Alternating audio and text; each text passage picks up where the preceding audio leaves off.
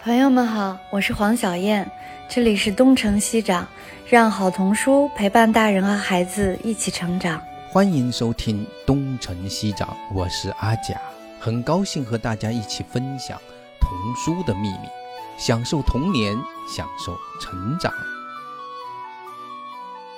我们今天特别邀请了我个人特别喜欢的三五厨教育的创始人，很著名的儿童文学作家。然后其实是一个教育工作者，或者是一个教育研究者，灿然女士来跟我们一起聊天。阿佳老师，我今天是想好好的听灿然来讲，因为我经常在朋友圈看到她分享的她跟米妮的对话，我每次都是非常非常认真的，一个字一个字的读，我觉得我能学到非常多。我觉得灿然是一个很智慧的妈妈。然后从最近去年到今年，就是疫情以来，因为我自己也经营公司，灿然也经营公司，我觉得灿然。是朋友圈里最鼓舞我的人，就是他的那种勇敢和智慧和明亮，对我的激励其实非常大。所以今天特别期待灿然把自己的这种智慧、温暖和力量，能够带给更多的妈妈，然后让我们更多的妈妈能够受益。就是一直在也是灿然老师的微博上的粉丝，也是他的读者啊，他的奇经之旅，还有最近哎，就还那个图画书也特别棒，就是旅伴，还有最近的那本智慧妈妈的聊天魔法。我没有全看，但是也看了一部分，出了一部分在拜读，挺有意思的。前言有一段话挺打动我的，就是说，你说长大了之后，爸爸妈妈当年都做了些什么，让孩子变成今天他这个样子呢？他说，这个孩子用力的回忆一下，好像就是当初 那个放下手边的事情，然后看着我的眼睛，认认真真的啊聊了些天儿。所以聊天这件事情特别好，这也是我们为什么要做播客的一个原因。所以我今天特别期待和灿然老。老师 认认真真的聊天啊！非常感谢两位老师。其实我觉得我最重要的一个身份，我永远都是一个很普通的妈妈。然后在很早很早以前，其实我们这一帮一零后的妈妈，所有人的启蒙 都是从阿贾老师他们。当时那么多年的去介绍图画书开始的，所以当小燕老师呃邀请我的时候，其实他说可以你和米妮一起来谈，但是我当时就觉得我第一个念头就是想起我们很小很小的时候，米妮非常小的时候。当时我爸爸刚好那时候生了一场病，大概就是两三岁的时候，然后我们全家都是在负面情绪当中。那个时候大家都是处于那种忽然间身处突变，然后不知道怎么办，极力在控制自己的情绪，但是总是会有负面情绪滋生。那个时候。呃，我和米妮一直在乐读的那一本《野兽出没的地方》是阿贾老师翻译的。我们当时不停的、不停的去玩这个游戏，就是进入了野兽出没的地方，然后后来又安然的回来。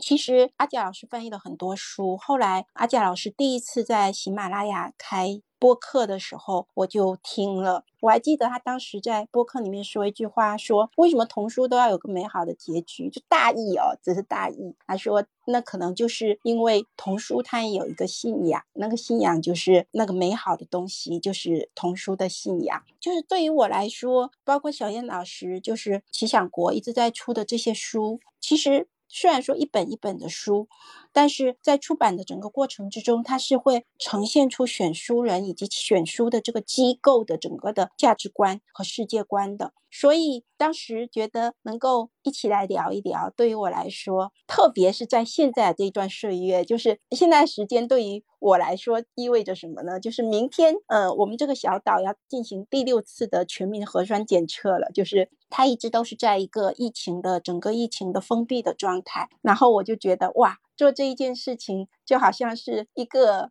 接近于美好的一个小小的努力吧。虽然说这个努力。终究来说，我们不知道它到底指向何方。然后在我们的人生当中，也有很有可能会石沉大海。但这件事情其实。就像我们一直在做的很多事情一样，像阿贾老师二零零三零四年的时候开始推荐童书，然后小燕老师开始在找一些好的童书出版。其实我们刚开始在做这件事情的时候，我们并不知道哪一件事情终究会到达哪一个人那里，会被哪一个人听到，会打动哪一个人，会在哪一个人非常失意的时候，或者非常。平常的日子里，忽然之间给他觉得，哦，在日常生活之上，还有一些认认真真的人在花费一些认认真真的时间在做的一些虽然美，但是可能没有什么用处，但是又一直一直做下去的事情。但是我觉得，就是这种感觉是，就是阿贾老师说的一种近乎。信仰这个 词太大了，是的，是的，但是好像说信念也可以，对吧？是的，但是呃，从此幸福地生活在一起，应该是一种信仰，对吧？谁谁能够真的承诺一定能够幸福的生活在一起？但是你你必须得相信。反正不相信肯定没有的，对吗？是的，是的。那个时候我听了那一段话的时候，我就觉得，对，就是能够说出从此他们幸福的生活在一起，能对孩子言说这一句话本身也是一个非常重要的勇气。是的，是的。那我们前面先聊聊每个人的育儿观，蔡然你可以先聊聊你的，然后阿佳老师也可以聊聊自己的，然后我可以反思一下我自己，因为我最近正在反思自己。呃，我的育儿观其实，嗯，我没有想过什么育儿，就是一开始我没有想过一个特定的育儿观。我觉得其实在这个过程当中，我一直都是一个不停不停的在所谓的失败和恍然大悟当中去修正的这样的一个人。比如说，我一开始的时候，我觉得我一定会成为我孩子的好朋友。年轻妈妈嘛，都是有这样的野心，就是我一定会非常的理解他，非常的支持他，成为他的好朋友。但是等到他八九岁的时候，有一天我忽然间恍然大悟，就是我为什么要自恋，我要成为他的好朋友呢？因为我怕失去他的爱。我是一个就是那种原生家庭的非常独裁者的形象，所以我非常的想要成为他的好朋友。那个时候我就做了修正，就是反正我就是做一个妈妈，让他去决定。我是不是一个能支持他和能够让他去偶尔讲讲心事的人？后来我就放松了。比如说，有一阵子，我觉得我一定要给他爱与自由。就是一零后的妈妈，我们那个时候特别讲的就是必须给孩子爱与自由，那是当代儿童发展心理学的重大发现。就是孩子只有在这样的情况下，他们才能发展的好。但是后来我自己做了企业之后，我发现所谓的无条件的爱与自由，它其实根本就是一个乌托邦。其实。我想要的爱与自由，依然是他需要给我很大回报的爱与自由。这就好像一个投资人一样，就是好，我可以投一个创业股，但是如果这个创业股没有给我回报，我依然会耿耿于怀。所以我后来在想，其实所谓的育儿观，归根到底，它其实第一，它关乎人的人生观和这个家庭，它究竟要走向哪里去。这件事情不仅仅跟我有关系，也跟我的孩子有关系。所以它其实最后我把。它落在的就是一个合作对话，就是像阿贾老师刚才说的，我需要跟他聊天。我觉得只有这样，没有其他。因为因为所谓的育儿观，其实最后它其实是观点先于行动的。但是其实最重要的观点。它不可能仅仅是从父母这一方去发出的，就像企业管理一样，它始终是一个人的关系的一个朝前走的一个博弈和一个共识。所以后来我就觉得，在这一方面，其实所谓的育儿观，它其实是一个非常动态的，得不停的跟我的孩子一起去讨论、去聊，不停的成长的过程中，去不停的去构建的一个一个东西。那阿佳老师，您聊聊您大致的一个想法。这个问题其实挺大的哈。今天因为咱们请灿然来啊，我就从我读他的书的时候，呃，想到的一些话题我说起哈。那个我记得他的奇经之旅里面有些地方挺给我启发的，比如说有讲到安东尼布朗，说说这个我爸爸。啊，那个孩子读了之后反应就特别好，但是我妈妈读完了之后呢，好像就差一点那个感觉。然后灿然的小杰就是他，他发现这个我爸爸里面所用的那些动物的那种寓象吧，就是那种比喻的那种动物，哎，跟孩子很近。但是我妈妈的那些里面的那比喻呢，很多社会性的这样的角色，实际上至少是对于两岁以前的孩子是不大容易去理解的。所以这个对我。来说蛮有启发的。从我的视角来看呢，因为他写我爸爸的时候，他真的是他人生的那种体验，是吧？是他真实的那种痛感，就是他那个爸爸的去世。但是他其实，在他的真实的人生的场域里面，他的妈妈呢，一直是一个，其实他们有一个挺矛盾的，一直是他们家里的男人们都照顾的对象的，比较弱的一个角色。然后他其实是把这个是献给一个大家的母亲。一个理想的女性的形象，所以呢，它里面其实是有些格的。但是蔡然在里面书中多次提到，就亲子阅读的时候，都是提到了一些失败的那些概念，就说，哎，读这本书，选这本书失败了。包括在森林里，他需要反复的去让这个过程变得成功。哎，我觉得这个呢，实际上，我想可能我反思我自己哈，呃，我为什么从来没有这一方面的失败感？就是这是也跟我的观念有关，就是这没有一个高下之分，而是而是一种差别，很有趣的。因为我在养孩子的时候呢，更多的是一种怎么说呢，有点像旁观的好奇。哎，我去想孩子到底这会怎么样？就比如说他碰到那个。哎，沉了，我觉得挺好玩的。哎，没沉，怎么换一个嘛？就是有一种那个真有点无所谓的态度。这个跟我以前最开始带孩子，是我帮探长，就是我那个哥哥的孩子，然后他的生活是由我爸我妈来带，然后我负责跟他玩儿，然后记录。所以他的那些成功、失败，或者是搞不清楚是成功和失败的过程，我都觉得特别有趣，我把它记下来。所以实际上，我想，我后来读到那个旅伴的时候，我觉得灿然用的这个“旅伴”这个词特别好，就是。你说你跟孩子就是一起去走路的人，一起就是经历这一段的人，到底他走对路没走路，不是我的成功，也不是我的失败，那都是他自个儿的事情。那个，但是呢，我们能够一直走下去，一起走，这本身就是一种非常非常了不起的缘分。所以呢，就是说，呃，失败这个词可能。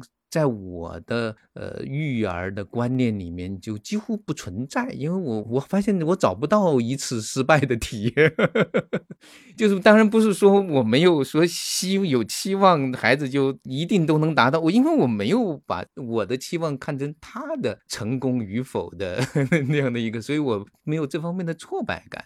所以这个可能就是一种育儿的观念的问题，就是咱们带着一种好奇心观察孩子的成长，最终其实他走了，他离开了。或者他某种程度上一直相伴，但是他毕竟他在走他的路。最终我自己的体验，我觉得可能是最最最重要的。我还是从我的旅伴的这样的一种体验中获得我自己的这种体验。我觉得这可能是我一直有这样的一种观念吧，就是一直在尝试的这样的一种观念。我我想谈不谈得上是杀手还是不杀，就是比如说孩子一上学，我就让他学会我的签名。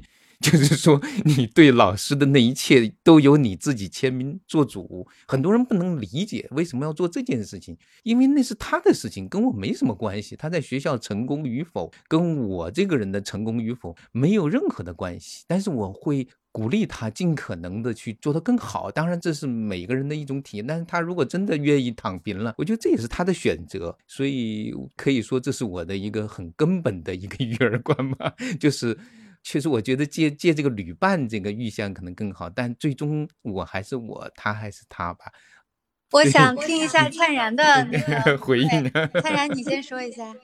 我觉得就是我，我跟阿贾老师也就见过一次吧，然后我们在车上聊。但是我特别喜欢的一个原因，因为其实阿贾老师哦，当然有。父亲和母亲的这种不同，但是真的，阿贾老师，你是一个特别澄澈的人，但是我不是的，我心里是有企图心的，就是呃，我一直在反省这一点，就是不仅仅是因为我是一个妈妈，其实我依然也是一个，我希望我孩子好，就是我希望他更好一些。然后，如果他有一些比别的孩子好，我心里是会有虚荣感的。所以我说的，其实我一直在强调的这种失败感，在于我也一直在跟我的这一种东西，就是我总是想跳出这个东西来，但是我本能又会被它拉进去。所以我说，我永远都是一个不停的在跌跌 撞撞的妈妈。对，这是我从你的书里面也读到了，但是我觉得这也是你的书之所以成功的地方。因为大多数妈妈们都有这样的一种感觉，也都是想要克服，但是在这个在这个中间，所以我觉得我自己写的东西，他们可能没有人去看它，因为大家觉得这不大可能，因但是我也没有办法，真的有企图心。对，但是我觉得你那写的就是特别能打动人的，就在这样的一种矛盾和不断的在这种纠错和那种平衡的 过程当中，对，是的，是是是的，是的。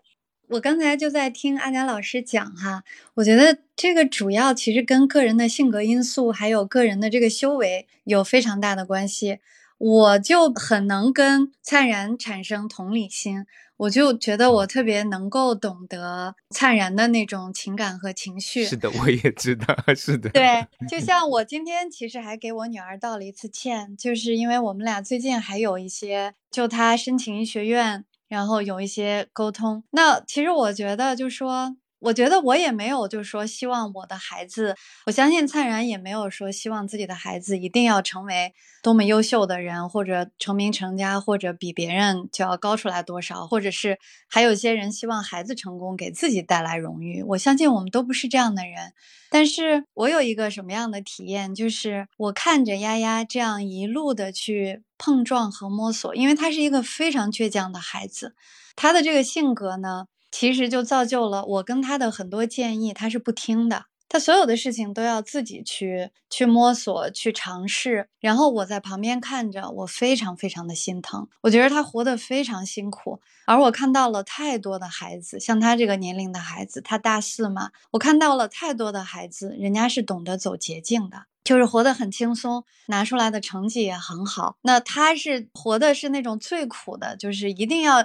每一步都要自己去探索，然后找到，终于找到那一步 自己想走的那一步路。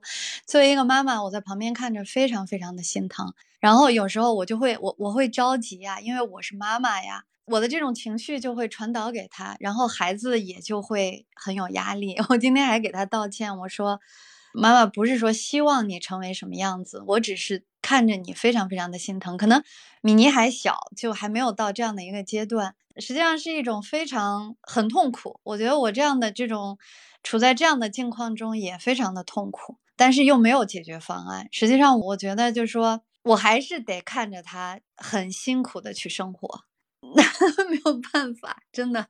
你们能给我点建议吗？其实从小燕老师的朋友圈，就我们看别人的孩子，我们永远会觉得。没关系啊，他就去闯啊。然后他现在已经这么好了，就我看丫丫，我就会觉得她已经是一个这么眼里闪着坚定的光，然后像一个勇士一样，小勇士一样的这样的一个女孩子。但是我能理解，就是身处其中，就是妈妈的那种本能的感觉，她就是会放大的。小燕老师在讲这件事情，我就想起有一件事，其实。不一定能类比哦，但是在这其中的这种感受，其实人的这种感受，妈妈的这种感受，哪怕说你是不停的在做心理暗示，你已经自我训练了很久，但是也是没有办法。呃，我想起了一件小事，是什么事呢？是有一年，然后我和米妮就去跟着普普兰他们去了那个那个松岗达英老师家，然后我们一到松岗达英老师家，松岗达英老师就带我们去像雨蛙老。先生一样，就带我们去他们的旁边的那个草丛里，然后池塘边、田野上去捕虫子。然后捕完虫子之后，每个小朋友提着他的虫子到松岗达英老师家那个双层的那种木楼里面，那个他的昆虫工作室里面画虫子。然后所有的孩子坐在一起，大家都在画画，每个人都在画虫子。然后当时我心里滋生出了一种。极大的虚荣感，就是哇，在最后画昆虫的大师家画昆虫，结果我孩子就把纸张打开，然后就开始画机器人，就不停的画机器人，然后我就带着尴尬的微笑，低下头对他说：“你要不画虫子吧？你画虫子，我给你一百块日元，就是当时一百块日元是可以买冰淇淋的。”然后我的孩子就断然拒绝说：“不要。”他说：“我要画自己兴趣的东西。”当然呢，我说的是一个非常小的一个场景，但是我当时的那种感觉是，第一个感觉肯定是如雷轰顶，第二个感觉肯定是就是有那种错失良机的那种沮丧感。然后还有一种感觉就是这个孩子到底想干啥的愤怒感。我用这件事情来回答小燕老师，其实它不是一个完全类比的事情，但是我得说，就是第一时间它会过去的，第二是当过去了以后，我们再回过头来看这件事，我们会觉得，其实他无论在那边画什么，其实他得到的感受是一样的。他无论有没有走弯路，其实他走的那条路，可能才是他自己选择和他自己笃定的路。但是时间过去之后，对于这个孩子来说，他选择的路不重要，而是他选择那条路的时候，他真的走了那条路的这种感受，对他才是重要的。但我知道这样的话，其实对小燕老师来说，在你一部分的心里，你一定是明白的。但另外一部分就是，我们一直沉浸在妈妈的那一种特别敏感，然后特别希望我们爱的人能够更轻松一些，更正确一些，能够获得一些生命的庇佑。但是从某个角度来说，可能他们走的这些路，可能才是真正让他们的人生更有创意和更有自信的路。我只能这么说。就是我觉得倾向于还是还是那种差异吧。就是这个真的是跟那个每个人的性情是有关的。刚才那个蔡然说到的那个，他跑到松岗达音那边去画机器人，特别好玩哈。我我那个带着两个孩子，我们家的孩子还有一个朋友的孩子，我们一起两家人跑大老远跑到斯巴达。你你想，我们跑到雅典，又从雅典坐公共汽车，那个他们那连英语他们都不说，我们就死混的就跑到了斯巴达这样的一个。古老的地方，然后那个小孩呢，那个时候最喜欢就是我们朋友的小孩，最喜欢的就是喂鸽子，他到哪儿都喂鸽子。结果我们本来是要约了之后斯巴达去逛点古迹啊什么的，那个还有个城堡。哎，那俩孩子最后就他们就约的就到个广场去喂鸽子去了。我们说天哪，你到哪儿不能喂鸽子呀？非得跑到斯巴达来喂鸽子啊？但是。后来发现，他们去喂他们的鸽子，我们去逛我们的城堡吧，也都各得其所。但现在回想起来吧，哎，这也是一种很有趣的一种 经历。所以实际上有时候你跳出来看的时候，回头看的时候，哎，怎么着都行，都挺好的。所以这个其实就是一个差异。我以前听一个朋友讲到，他一个女孩的爸爸啊，比如他的爸爸就看着那个女孩挺着急的，好像找的男朋友也不对，然后最后走的那段人生弯路特别的难受。爸爸是个特明白的人，但是他也不干预。结果等到那个真的不如意了之后，带着孩子回到那，爸爸就是好好的照顾起女儿，让她就是其实也就接纳了这个坏的结果，然后他也就能够过得去。但是人家就说你为什么不早去干预，早去制止他，不让他去做他这些错事儿呢？哎，那他也很淡然的说，那自己的错总得自己去犯吧。你你作为一个爸爸。你就等他犯错之后，帮他再去支持弥补，也就到此为止了。这些东西如果他不犯，他怎么知道那是一个错呢？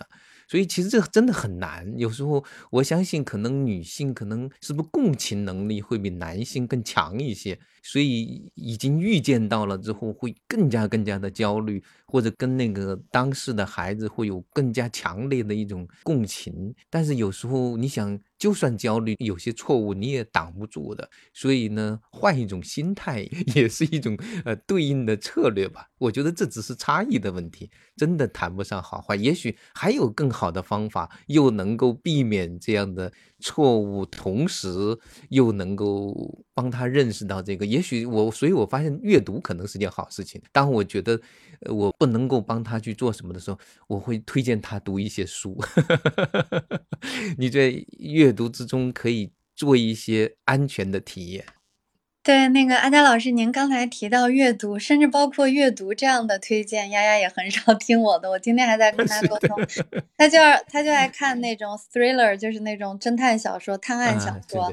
然后我说你你可不可以到了这个年纪，可不可以读一些就是历史啊、传记啊？你从这里面应该能学到更多的这种人生的东西。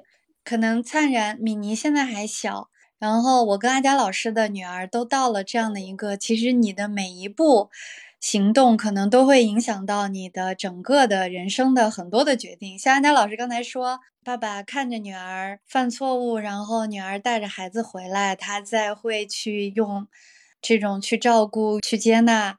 在我看来，我还是觉得，那爸爸为什么不可以给孩子一些更好的？建议，然后让孩子避免少走弯路呢？但他可能又冒着另外一个风险，就是他可能就失去了这个女儿的这种风险也是有的。那是吧？是不是也是父父亲的一种自私呢？我们作为父母，是不是有责任去？所以，所以我认为这是一种，我觉得这是一种差异。我因为我在观察这个世界的时候，真的人与人有很多种不同的。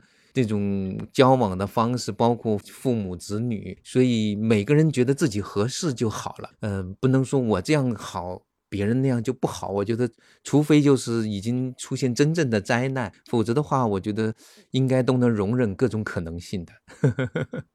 对，因为我在看故事的时候，哈，就是我总是会发现，其实爸爸和妈妈的担心真的是两种担心。阿贾老师和小燕老师这一块肯定比我更擅长。比如说，古希腊故事里面，阿克琉斯的妈妈，她知道她的孩子未来一定要去战斗，然后她做的事情就是每天晚上去把他倒吊在那里去洗恒河水。那像《睡美人》里面的那一个爸爸，他的做法就是他希望孩子不要去遇到苦难，帮他把所有的那些纺锤全部收起来。当然还有很多这样的故事，就我当时的想法就是，爸爸和妈妈就是父亲和母亲的方式。当然了，除了阿贾老师，就是他是一个自己都很有好奇心、很有探索欲，然后因此可以接受生活当中任何的错误和磨难的这样的一个人。大部分的父亲的方式都是我帮他摆平世界，然后母亲的方式都是打补丁式的，都是临行密密缝，意恐迟迟归，然后帮他去修补这个孩子。其实我的做法就非常非常的就是一个妈妈，因为我知道我敌不过这个世界，就是这个世界有很多的东西是我没有办法去去去左右去控制，我也没有这样的能力，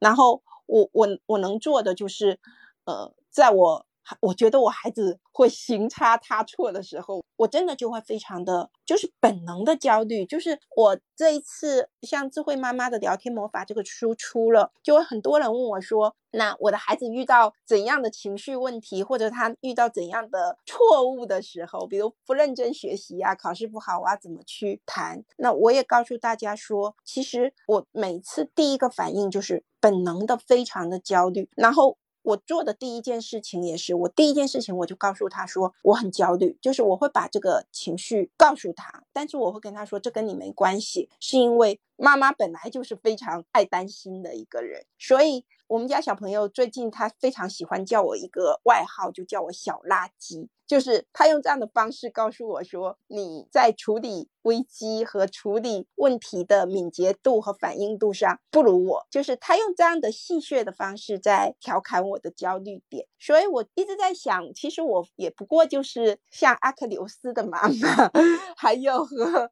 对，就是和所有的妈妈一样，去总是百密一疏的，然后去处心积虑的，在每一个晚上都在为他的未来在不停的、不停的谋划，不停的紧张，不停的想象。所以在这一点上，妈妈们可能都是一样的。对，我不知道你哈，灿然，就是我在跟孩子不断的这样的沟通里面，然后。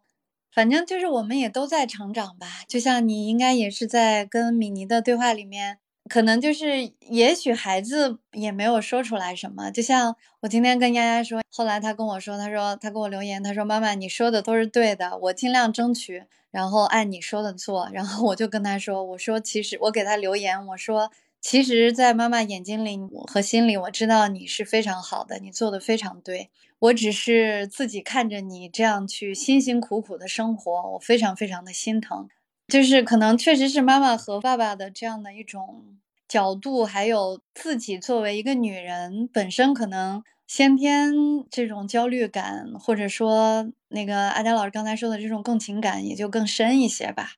我可以补充一个小小的观察哈，就是说，虽然从焦虑来说都是一样的，其实男性一样都也有焦虑，当父亲的。